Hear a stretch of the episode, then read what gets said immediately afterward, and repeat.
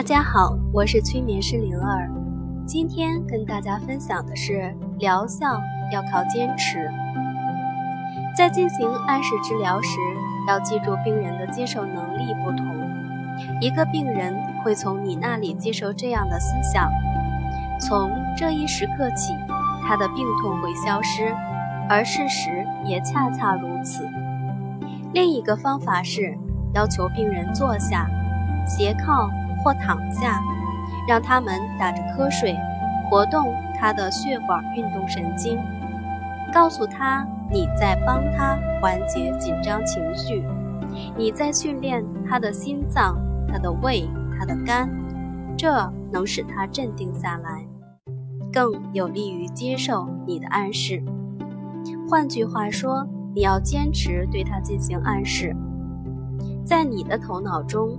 你要有这样的信念，热情不减，沿着暗示与自我暗示的方法，坚定不移地走下去。若不能让你的方法立即见效，千万不要灰心。毕竟每个人的精神状态是不相同的，有的人潜意识的反应能力强，而有的人则很慢。对于后者。在治疗过程中，要更加有耐心，更要有坚持不懈的精神。成效的产生，往往需要坚定不移的信念与锲而不舍的精神。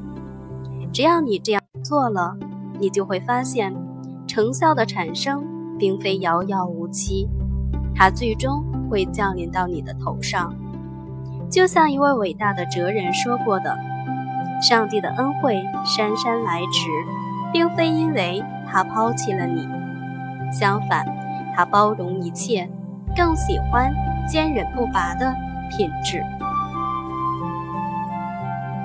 很多时候，治疗会出现反复，旧病会复发，这个时候绝不能灰心，因为万物成长自有其规律，一切事物的发展。都是跌宕起伏的。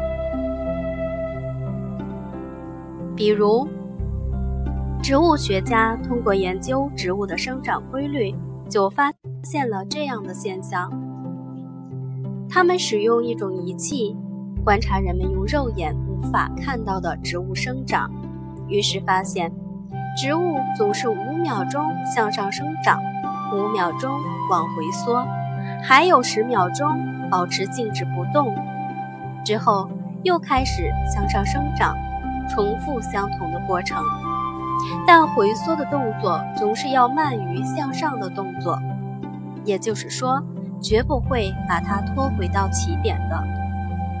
在治疗时也是这样，你的进度往往是好转、后退、保持不变，之后又是好转、后退、保持不变。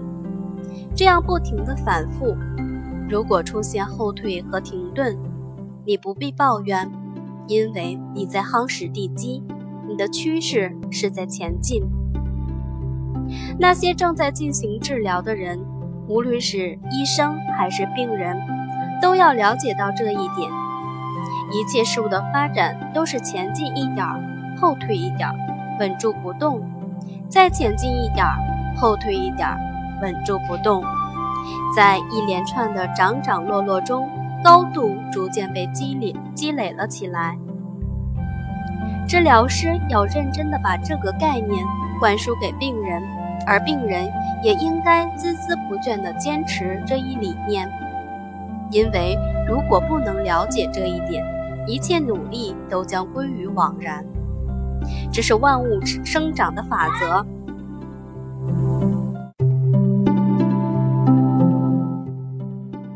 上升一点儿，下降一点儿，保持不动；再上升一点儿，下降一点儿，保持不动。